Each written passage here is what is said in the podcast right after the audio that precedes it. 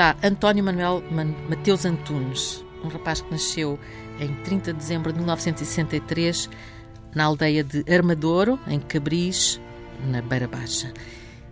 Na verdade, é conhecido por Tony Carreira. Uhum. Talvez assim as pessoas liguem mais o nome à pessoa. Tony Carreira, boa noite, obrigada por estar boa aqui. Noite, boa noite, obrigado, eu. Uh, tem um novo disco e tem Sim. três, três espetáculos em perspectiva, tudo esgotado. Dois Altice Arena, em 16 e 17 de novembro, e mais Multiusos de Guimarães, também já esgotado no dia 10 de novembro. O que é que é isto? Continuar a cantar ao fim de 30 anos de carreira e continuar a encher uh, salas como o Altice Arena? É. Não sei. Não sabe. Sincero, então pronto, vamos acabar a conversa Não, aqui. é assim, porque não há, não há, não há, ninguém, ninguém tem resposta para, para, para essa pergunta, eu acho. E quem, quem responder de uma forma concreta, então, eu, não- eu não acredito. Porque, porque a única coisa que me compete a mim, outro artista com, com, com o mesmo tempo de carreira, é a única coisa que nos compete, e aí poderá sim, claro, haver responsabilidade para que as coisas aconteçam, é entrega a trabalho, e isso, claro, que eu, que eu continuo a trabalhar, provavelmente mais do que antes. Ou então custa-me mais porque sou mais idoso. Mas. Custa-lhe mais Mas- fisicamente ou custa-lhe mais eh, Não, psicologicamente? fi- Fisicamente. Eh, mas, mas, eh, mas de resto as coisas acontecem porque, porque o público é que, que assim quer. É porque, mas aquilo que me compete, claro que eu continuo a fazer com muito amor e muita entrega, que é a parte que eu trabalho. Eh, e isso é essencial, independentemente da, da profissão. Mas depois há um resto, há mais qualquer coisa que ninguém. Porque é que uma canção podemos gravá-la em 2010 e não ter tido sucesso e gravá-la a mesma canção em 2018 e ter sucesso, por exemplo? Eh, Isso acontece? Acontece, acontece, claro que acontece. Eh, e é como no- nos, nos concertos, o durar tanto tempo, eh, não, não tem resposta para isso. Hum, não tem Não resposta. tem, não. Mas dá-lhe prazer ou tem medo do, do palco? Dá muito prazer, muito, porque, porque eu, eu adoro o palco. É, ir para estúdio é uma coisa que para mim não me dá nem de perto nem de longe o mesmo prazer que dá cantar as mesmas canções em palco. É, Mesmo que possa ser menos, menos perfeita a, a interpretação. Mas essa imperfeição é que também faz, faz que, que, que, a, que a coisa seja verdade. Eh, porque, como todos nós sabemos em estúdio, todos nós podemos brincar um bocadinho, mas, mas o ao vivo é o ao vivo. Eh, aliás, não se pode, na minha visão das coisas, não se pode tocar uma canção em palco exatamente da mesma maneira que ela é feita para um disco. Uh, porque então, para isso, as pessoas compram um CD e, e põem no carro e vão para casa. Uh, agora, claro que eu, eu. É prazer, claro que é, enorme, muito prazer, porque eu- é a profissão que eu queria era desde, desde miúdo. Aliás, há uma canção muito famosa que é o Sonhos de Menino. Uh, mas também há uma certa dor, mas uma dor, uma, uma, uma dor boa. Uh, Uma dor em que sentido? Hum, De subir- medo? De subir ao palco, do medo, de, de- de- de- de gravar uma canção e o público não gostar, de, de- de gravar um disco e o público não, não aderir, de, de- de construir um grande concerto e também acontece que o público eh, sai de lá e não e até pode, pode não ter gostado. Eh, portanto, há tanta coisa aqui. Não tem a sensação, nunca teve essa sensação de, de que, como entra no palco e fica, já está tudo em êxtase quando Uhum. mal entra no palco. Antes de entrar já estão, quando entra já está tudo aos gritos.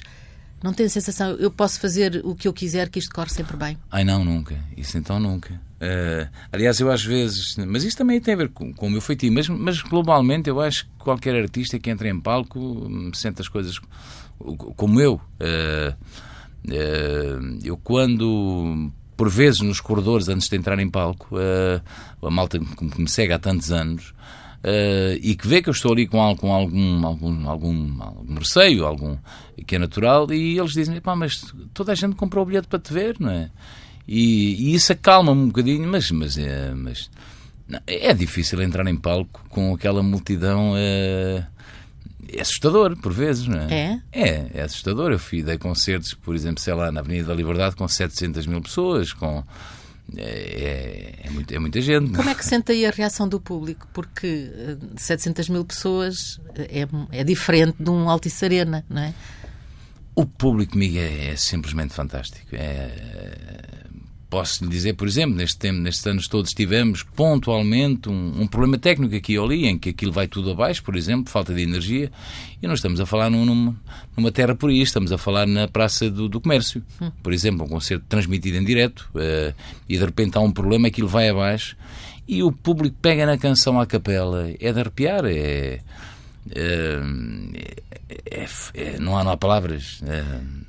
não há palavras essa sensação de que o público corresponde, um, ehm, corresponde sempre, no fundo, também uh, podia dizer que o seu público é um público maioritariamente feminino. Portanto, sente isso quando está a cantar, sente que o público que ali está é feminino? Sim, uh, sim, isso é. Uh, mas e que há um não... lado, que há um lado de sedução também aí. Sim, eu gosto disso. Eu, eu gosto disso e uh, sim, sim, claro que há isso. Há Há mais homens do que possam pensar, mesmo assim. Uh, mas no fundo eu acho. Mas são homens que vão acompanhar uh, as mulheres. Não só, não, não só. É? Não, não só, não só. Acontece o contrário, por exemplo. Uh, mulheres que vão acompanhar sim, homens sim. que são seus Tam fãs. Também acontece sim. o contrário. aliás, tenho uma história há uns tempos, cruzo-me com alguém num avião que me vem dizer: Olha, eu não gosto nada de si, mas o meu marido idolatro adora as suas canções e, e ele e o sonho dele é conhecê-lo. E então eu digo, então vou-lhe oferecer dois bilhetes, um para si e um para o seu marido, porque a senhora vai ter que vir. e, e, assim aconteceu. E hoje Foi sou o castigo amigo. dela. Exatamente. e, e foram cumprimentá-lo no Foram, fim? ela continua a não ser fã e hoje é um dos grandes, um dos meus grandes amigos. Ele. Ele? Ele, ele. Sim. Mas Eduardo. O, o, lado da, o lado das mulheres, eh, o, o Tony Carreira tem a noção de que está ali uh, muito num trabalho de sedução. E elas Uh, é um jogo. Numa sedução eh, consigo também. Sim, eu gosto disso e eu acho que qualquer pessoa gosta. Agora, eu nunca achei que eu era, que eu era um sex symbol ou coisa. Aliás, mas ganhei, no entanto, dois pois, prémios. ganhou, ganhou. É, ganhei que eu achei ridículo. Pode achar que não ganhei. é, mas pelos vistos mas as ganhei. pessoas acham que é. Que eu achei ridículo, mas, mas ganhei. Achou ridículo. Achei. Porquê? Porque não me estou a imaginar a levantar um prémio do quarentão mais giro daqui da zona. Não, não, não foi. Não consigo não imaginar nessa situação. Não foi receber, não. não. Hum. não porque não, não, isso não, não sou eu. uh, vamos agora andar para trás mesmo. Uh, a sua vida é uma vida de, de romance, não é? É um, é, é um menino que, que nasce na Beira Baixa. Como é que era a aldeia? Armador? Armador. Como é que era na altura em que nasceu, em 63, 64, 65? Enquanto lá viveu, é uma aldeia, uma aldeia é a minha, por isso eu digo que é linda. É uma aldeia na altura, voltando a 63, na ditadura. É uma aldeia rude, uma aldeia fria, no, no inverno muito, muito, muito fria, perto da Serra da Estrela, com, com, com condições muito precárias, sem água, sem eletricidade, sem, sem mas fazia, não, já não sentíamos que, a falta disso, porque nem sequer sabíamos que existia, não é? Portanto, uh, uh, e, uh, mas, mas as recordações que tenho são recordações muito bonitas, sinceramente dentro de uma certa, de um, bastante pobreza. Uh, daí os meus pais emigrarem para, para, para a França e eu fiquei lá. Ficou, uh, primeiro foi o seu pai, depois foi a sua mãe? Primeiro foi o meu pai, exatamente, mais ou menos, eu devia ter pai um dia ou dois. Uh, e a minha mãe quando eu tinha seis anos. E fiquei lá com, com, com os meus avós, uh, com, com a minha avó. A minha avó paterno ou materno? paterna. paterno. E, e, o meu tio. E fiquei por ali durante quatro anos até que um dia fui, fui ter com eles a Desarredores de Paris. Que tinha, quando tinha, tinha dez anos. Dez anos. Dez anos era comum os pais não estarem e, e deixarem os filhos ao, era, aos avós. Era, era, era Portanto, não era uma situação não. que o Tony dissesse, ah, eu sou infeliz não, porque... não, não. Era uma situação muito, muito, muito normal ali, entre aspas. Portanto, qualquer, qualquer criança tinha um pai ou uma mãe, ou os dois, fora e estava a cargo de alguém. Portanto, eh, para nós era normal eh, porque não conhecíamos outra realidade e e ao mesmo tempo alimentávamos na cabeça o, isso eu lembro perfeitamente uh, o sonho de, de, de, ir para, para o estrangeiro. Isso era um sonho que estava muito presente. Ir para a França em para particular França, porque foram Sim. era a, maioria, a maioria da, da, da, imigração ali era para a França. Era era era era dali daquela daquela terra era quando foi já foi de comboio já, já não já não já foi assalto já não já fui de comboio foi no comboio já fui à, à grande à grande E o que é que era a França, quando lá chegou, não foi para Paris? Não, arredores de Paris. Para os arredores de Paris. Para uma vila do tamanho, eu diria, não tamanho pequeno, uma, uma vila pequena, com, na altura sensivelmente com 6, 7 mil habitantes, portanto uma, uma aldeia, uma vila pequena. Mas para mim era gigantesca. tinha semáforos, tinha semáforos. Tinha... o semáforo em particular. O semáforo havia... em particular é, impressionou. Claro, impressionou, impressionou. Uh, portanto, tinha, tinha, tinha coisas que não havia na minha aldeia, porque o que eu conhecia de Portugal era, era a minha aldeia. Ponto. Uh, nunca tinha saído da aldeia? Não, nunca tinha saído da aldeia. Uh, e portanto, quando chego ali naquela vilazinha, imagino se eu tivesse chegado a Paris. Portanto, aquilo, vá lá. É, vá lá. Ainda teve assim uma transição. e portanto, era, era realmente. Estava, estava, estava, estava a vir um sonho. Eh, porque estava a sair daquele meio tão rude. Ainda não havia eletricidade nem água quando saiu de lá? Eh, não, não, não, não havia. Não havia eh, nada? Não, não. E, uh, e, portanto, quando chego à França, eu, eu, o primeiro dia foi dos dias mais bonitos da minha vida, quando chego àquela vila perto de, de, de Paris. Depois começam as dificuldades, que é aprender a língua, uh, e uh, aí sim, mas rapidamente, seis meses já falava com eles. Sim. E... Mas claro que me sentia completamente fora do contexto, com umas roupas completamente diferentes, com eu era um sírio lá. Um sírio? É.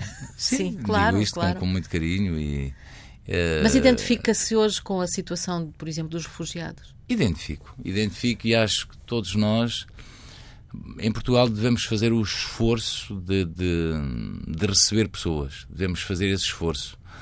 Porque os portugueses também sempre foram para fora e sempre foram bem recebidos e respeitados. Uh, e acho que quem vier para de fora com, com as dificuldades que nós tivemos há, há 40 anos atrás, uh, e com, com, com vontade de construir uma vida, eu acho que devemos apoiar como nós já fomos apoiados. Hum. Essa questão de vontade de construir uma vida foi uma coisa que marcou toda, toda a vida dos seus pais e a, e, a, e a, sua vida, no fundo. Uh, o que eu li, li numa entrevista sua que uh, houve um espetáculo na sua aldeia, isto volta ainda uhum. à sua terra, Armador, e que ficou impressionado com digamos, o, o espalhafato do, do, do som, do, do, da música. Quando porque, eu era. Porque não tinha criança. rádio em casa. Não, tenho. Não, não isso não tinha. Não havia, havia música em não, casa? Não, havia. Havia naquelas festas de, de, de verão, uh, por lá, que são muitas aldeias ali por perto, havia lá um senhor que era o DJ da altura, que era que andava com uma carrinha com altifalante lá em cima aos berros, e aquilo para mim era com brutal. Giradiscos. É, aquilo para mim era brutal, era uma cena.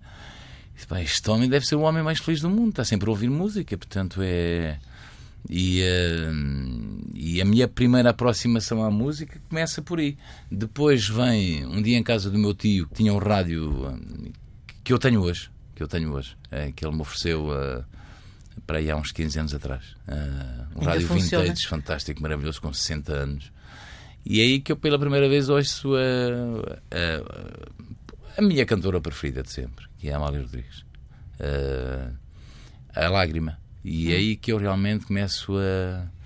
Pá, a música realmente é uma cena fixe. É, é... Mas não cantava, ou cantava? Não, não, não, não, não. Eu só começo a cantar quando chego à França, então, e aí. Uh, começo a ouvir muita música dos anos 80 francesa que eu acho que era muito mais interessante do que a música que se faz hoje lá. Uh, na, naquela geração do Joe Dassin, do, do, do, do Claude François, autor do My Way, uh, o Aznavour, esse tipo de artistas, Johnny Hallyday, que faleceu há pouco também, uh, e um cantor israelita que chamava, que suicidou-se uh, mais ou menos quando eu cheguei lá, mas eu não tenho responsabilidade nisso, que chama Mike Brandt, Aliás, vou agora em dezembro. Vai, vai a Israel, é? Vou a Israel à campa dele, porque continuo a ser fã, continuo a ouvir os discos dele, 35 anos, 40 anos depois, continuo a ouvir os discos dele.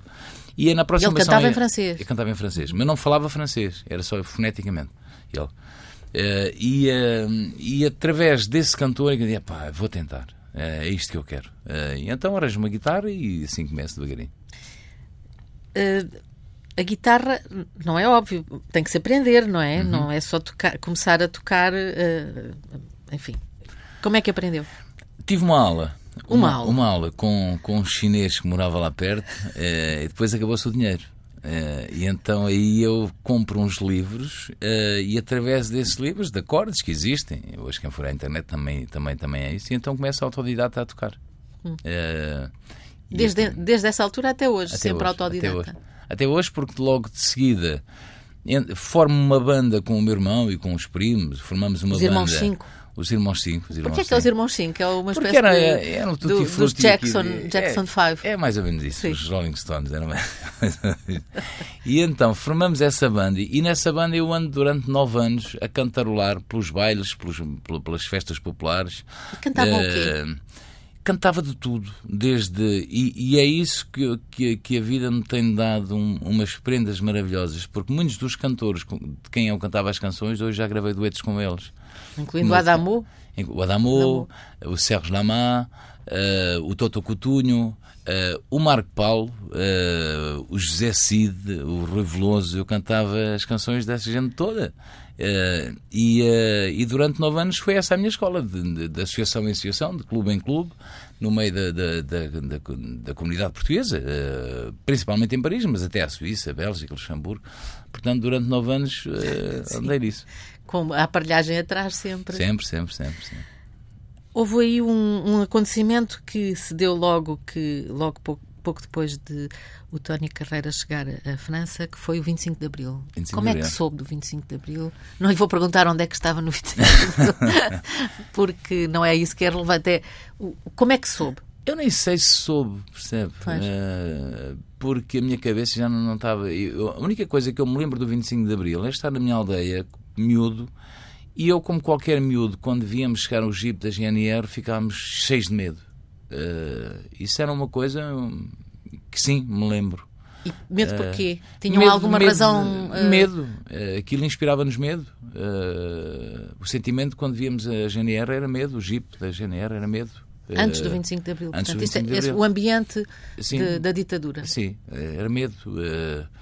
E, e depois, quando fui para a França, eu acho que nunca mais me lembrei disso.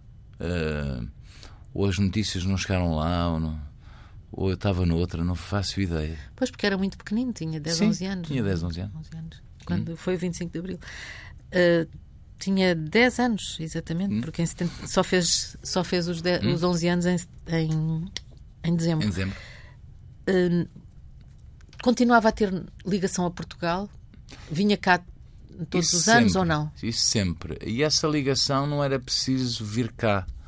Eh, porque essa ligação, eh, na altura, portanto, isso em 70 e 75, 70 e 80, uh, uh, havia uma, uma, uma imigração portuguesa em França uh, que era recente, mais ou menos recente, e outra que continuava a chegar.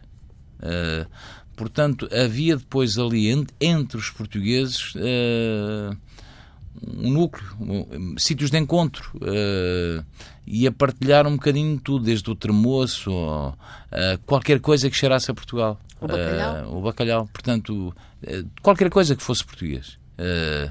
havia realmente isso. e na comunidade isso, isso, era muito, muito forte e muito presente. portanto, essa ligação a Portugal lá não se perdia. Uh, pelo contrário, havia um culto à volta disso. Uh, pelo contrário, muito mais forte. Mais forte do que quando estava cá, uh, muito tinha mais muito forte. menos essa sim, consciência. Sim. É Porque a distância, sendo ela em quilómetros a mesma que é hoje, não era a mesma. Era muito mais distante.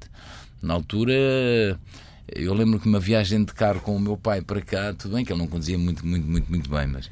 mas Foi perigoso. Era dois, três dias. Foi perigoso. É, era, eu, eu podia estar morto. Havia ali dois, três dias de viagem, que era uma coisa, chegávamos cá, uau! Uh, e, uh, e portanto, uh, lá tudo o que era português era uma coisa maravilhosa. Viver Portugal era uma coisa maravilhosa. E todos os anos, efetivamente, em agosto, como qualquer imigrante que se estávamos cá todos os anos. Uh, Identifica-se com aquele ambiente da gaiola dourada do filme? Eu vivi esse ambiente. Uh, aliás, eu fui convidado para entrar nesse filme e não aceitei o convite e arrependi-me depois. Porque não percebi o, muito bem a ideia do filme quando o Ruben me ligou para me convidar e, e de vez em quando lá me cruzava com o Pauleta e não sei o que, olha, foste burro, que está a ser um prazer, está a ser fantástico. E depois, mais tarde, eu disse ao Ruben: Olha, foi dos, dos dos erros que eu cometi. Devia ter entrado. E claro que me identifico e conheço aquele filme, uh, aquela maneira, que, que, aquela, aquele tipo de vida, conheço aquilo tudo, claro, claro. Uh, e sim. Portanto, a sua vida começa com uma infância de, de, de pobreza uhum. na aldeia, depois em, em, França já é uma situação diferente, mesmo assim não, fica, não vai estudar, vai trabalhar para uma fábrica. Eu vou, primeiro começo a estudar e eu, eu até era bom, bom aluno, eu era muito bom aluno sem, sem, sem me esforçar, porque eu não gostava de estudar, mas passava todos os anos e era bom aluno. Uh, então porquê é que deixou? Uh, porque o meu, pai, o meu pai achou que o meu irmão mais velho não tinha tido estudos e, uh, e então eu também Gostava não, de ter estudado? Também, no fundo, lá no fundo, não, acho que não. Acho que não. Não. Uh, não, não, não era a minha. Não. Mas, mas fez os possíveis para que os seus filhos estudassem? Uh, sim, mas também, também correu mal. Foi? Porque eles também. não quiseram continuar. Não, depois, houve uma altura que a coisa correu mal. Sim. Descambou. Mas gostaria que eles eh, tivessem estudado. Gostei, gostei, sim, mas ao mesmo tempo é assim: as pessoas têm que ser felizes. E isso é, isto é tão rápido. Eu ainda há pouco tempo tinha 20 e tal anos. Uh, é realmente o sentimento que eu tenho. Uh, e as pessoas têm que ser felizes, portanto não vale a pena estar a insistir num. Que eles querem a música, que façam música. E se amanhã mudarem de ideias, que façam outra coisa. Portanto, é. Não gostou, no entanto, de trabalhar na fábrica de enchidos? Não. Não se esforçou nada? Não, não. Nada. O seu irmão esforçava-se é, bastante, sim, mas sim. O, o Tony Carreira não, não, ligava nenhuma. Não, o que é que estava a fazer na fábrica de enchidos? Eu estava ali a passar o tempo. Eu estava ali. Eu, era, ganhar, o pior, eu, era, eu era o pior empregado da fábrica. Eu estava ali porque tinha responsabilidades. E a responsabilidade que eu tinha, já, já há pouco tempo, entrei na fábrica com 16 anos, tinha que ganhar algum dinheiro para comprar umas guitarras, tinha que. Uh, depois, entretanto, casei muito cedo, com 21 anos casei, uh, tinhas logo aos 22, tinha a responsabilidade de, de, de, de um filho também, do Miquel. Uh, portanto, claro que a fábrica era dali que eu, que eu comia, que eu bebia, que eu pagava as minhas contas, que eu. Uh, portanto, mas nunca. vivia com, com um sonho muito forte que era assim que possível sair dali. Uh, porque nunca foi, nunca foi um, um grande.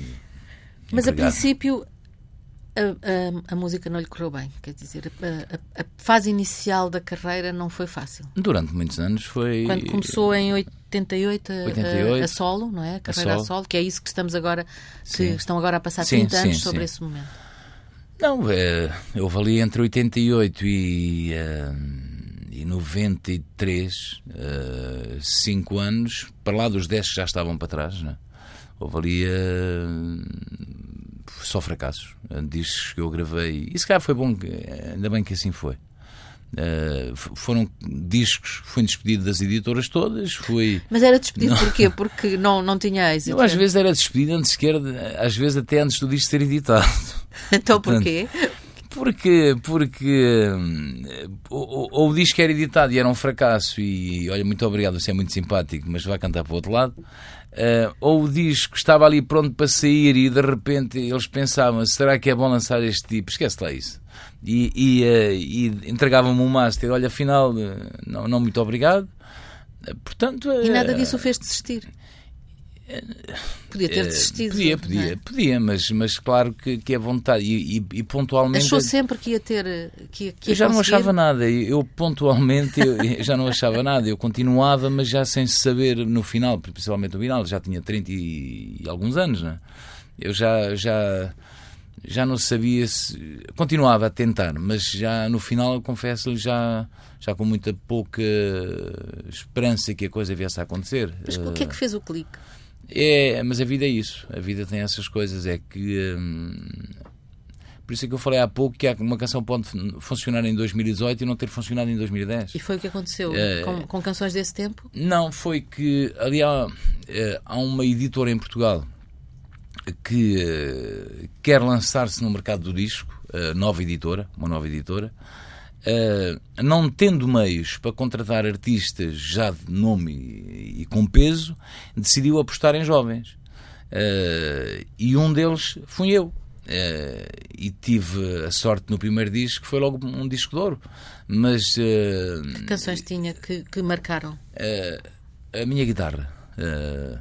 mas poderia, se essa editora naquele não acontecesse, portanto, isto é muito complicado. Uh, isto é um, Podiam ter Não acontecido. depende da sua qualidade, uh, do seu trabalho, não dependeu disso. A vida dependeu pode- do, do acaso. A vida, a no- as nossas vidas podem mudar radicalmente por uma decisão. É aquilo que eu acredito. Eu não acredito no destino.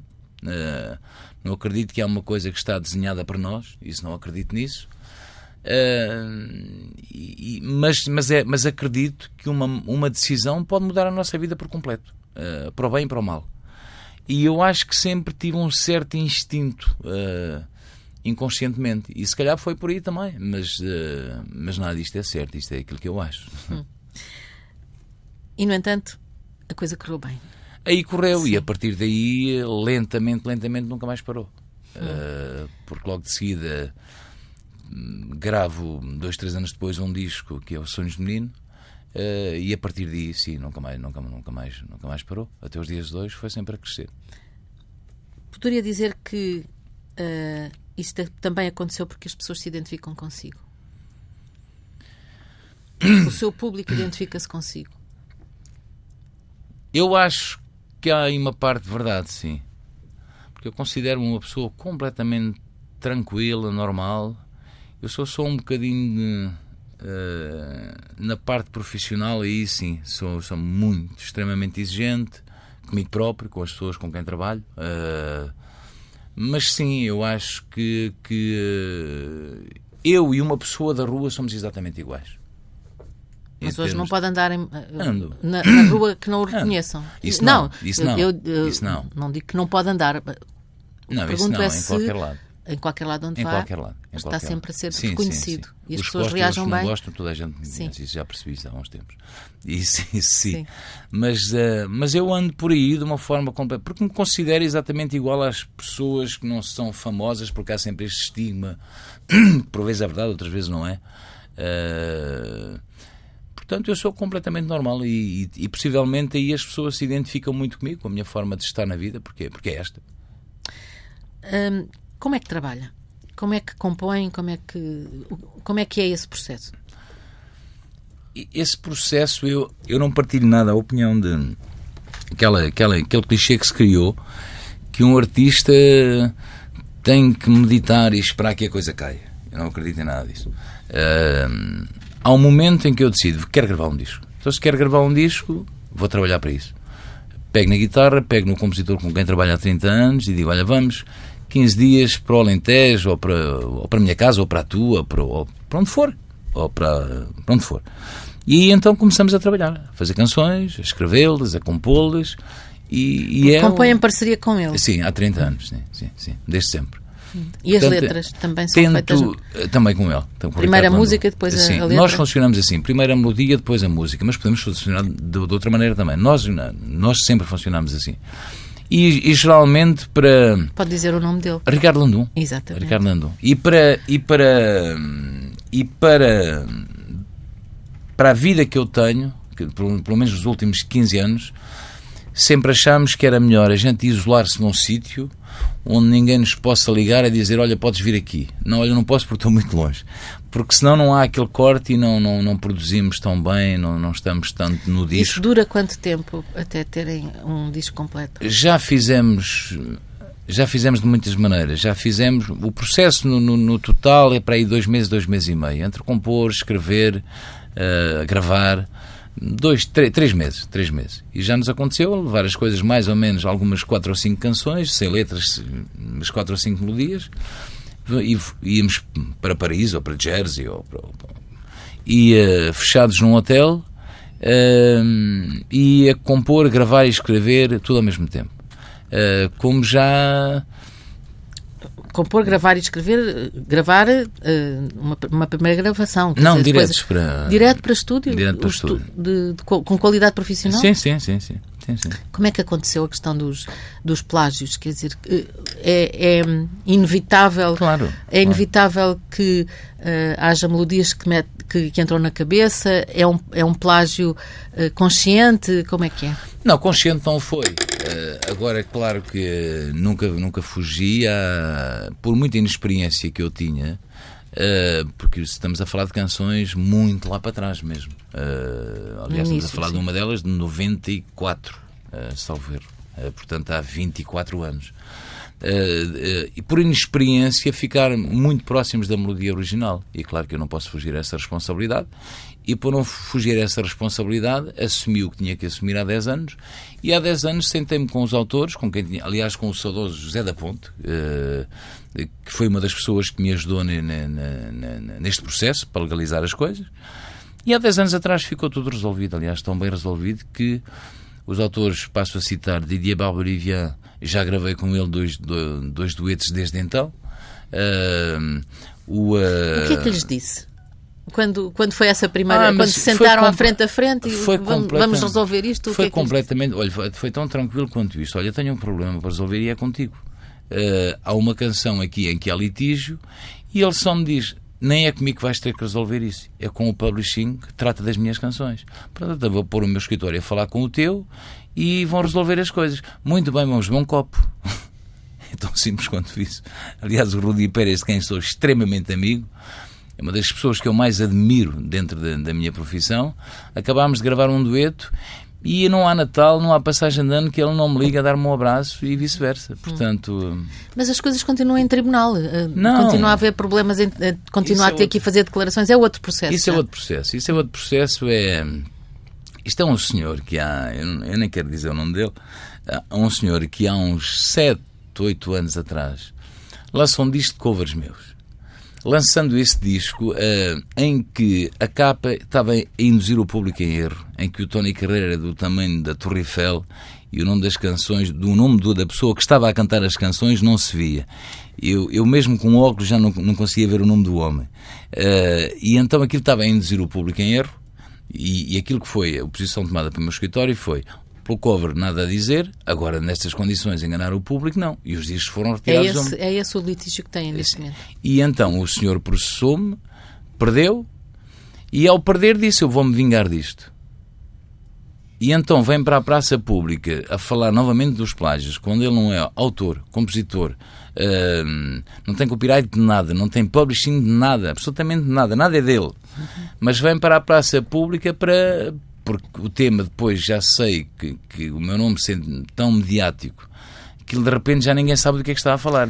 Sim, aliás, as pessoas pensam ainda que o seu processo, o processo não, não, que está não. ainda em curso é, ainda é o processo Eu cheguei a ver e, e, a rir-me tanto com tanta tristeza de debates televisivos que eu vi de pessoas a falar de plágios sem fazer ideia do que estavam a falar, mas jornalistas uhum. inteligentes. Uh, que eu digo, como é que é possível? Porque as pessoas é vão, acreditam nisto. Uh, mas no que me diz respeito a mim, há 10 anos isso está tudo resolvido, há mais de 10 anos.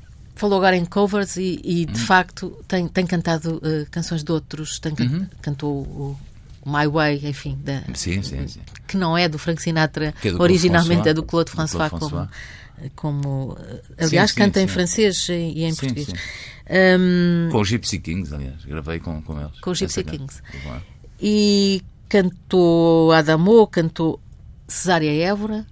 Saudade. O Saudade. Saudade. Cantou, canta, presumo eu. Fui dirigido a cantar essa canção pelo Dino Santiago ele disse que eu podia ser cabo-verdiano. Ah, sim? Isso foi uma, um elogio para si? Foi, eu levei isto numa certa piada, mas foi porque eu não queria cometer calinadas e então pedi-lhe, gosto muito dele, admiro muito. E, eh, e ele simpaticamente veio, veio dirigir uma voz em estúdio para cantar uma canção de, um, de, um, de uma artista que eu tive o privilégio, não tive esse privilégio com a Amália, de a conhecer pessoalmente, mas tive o privilégio de partilhar uh, muitas vezes o hall do hotel onde eu ficava em Paris e onde ficava também a Cesária e, pronto, e foi uma hora para mim. Não é esquisito estar a cantar uh, canções de pessoas que admira imenso. Não, não é uma espécie de atrevimento. Por exemplo, a Amália, porque canta também. Isso não mete nisso. Não? Da Amália não. Da Amália. Quer dizer, canta a canção do mar eh, que, que na sim, versão sim, da sim, Pontes, mas, mas, a mas Amália can... também cantou. Hum, a Amália para mim é. É para mim. É, é a nossa diva. É, a Amália é, podia ter cantado o que quisesse. Para lá do fado. Uh, e eu que não gostava de fado até há uns 10 anos atrás, uh, não era muito amante de fado, não era muito fã de fado. Uh, é um bocado, um, bocado, um bocado estranho adorar tanto a Amália, que é a rainha do fado. Uh, mas sim, cantei, cantei. Como cantei com a Lara Fabian também. Uhum. Uh, e que me acusaram de plagiar. Ela, aliás, ela mandou um mail onde ela dizia ridículo. Uh, Lara Fabian também. Agora, a verdade é que o, o Tony Carreira é uma figura reconhecidíssima, famosa e até anda a ser perseguido por um rapaz com uma câmara de filmar e mais outro com o som, não é? O Jorge Pelicano anda a fazer um documentário sobre si. Uh, como é que aguenta andar constantemente a ser perseguido por estes dois? Olha, eu tive, eu tive nos últimos anos, tive a proposta que estou a fazer, o, o que estou a fazer neste momento com o Jorge, eu tive esta proposta por, pelas produtoras todas de Portugal. E algumas gigantescas, que não é o caso da, da produtora onde ele está, e mais uma vez eu acho que o meu feeling, o meu instinto não me enganou. Não me pergunto porque é que eu escolhi ele, não faço ideia. Uh, mas foi a escolha certa, porque tem sido um enorme, enorme. A gente está-se a divertir muito. Uh, eles andam comigo por aí uh, e eu gosto mesmo muito deles, do Jorge, da equipa dele. E, uh, e não está a dizer isso porque eles estão aqui ao pé não, não, não, não, não, não, não, não faço essas coisas. Não faço essas coisas. Gosto muito. Ele até já me traz queijos já traz queijos. De um pastor Dos que pastores, ele... pois, Sim. porque ele, ele e os pastores. Não, hum. gosto, gosto muito de. Eu sei, eu sei. muito obrigada, Obrigado, Tony Carreira, por Obrigado. ter vindo uh, ao começo de conversa. Este foi o começo de conversa com o apoio técnico do José Guerreiro, o, com, a ser filmado intensamente Paulo Stranger e o Jorge Amaral, e pelo Jorge Pelicano, ali. Estamos todos a apontar para ele. Muito obrigada. Obrigado, eu. Até à próxima Muito semana. Muito obrigado. Muito obrigado. Estará no site da TSF o texto, estará também uh, no site do Diário de Notícias. O apoio técnico foi do José Guerreiro, como sempre atento. Boa noite.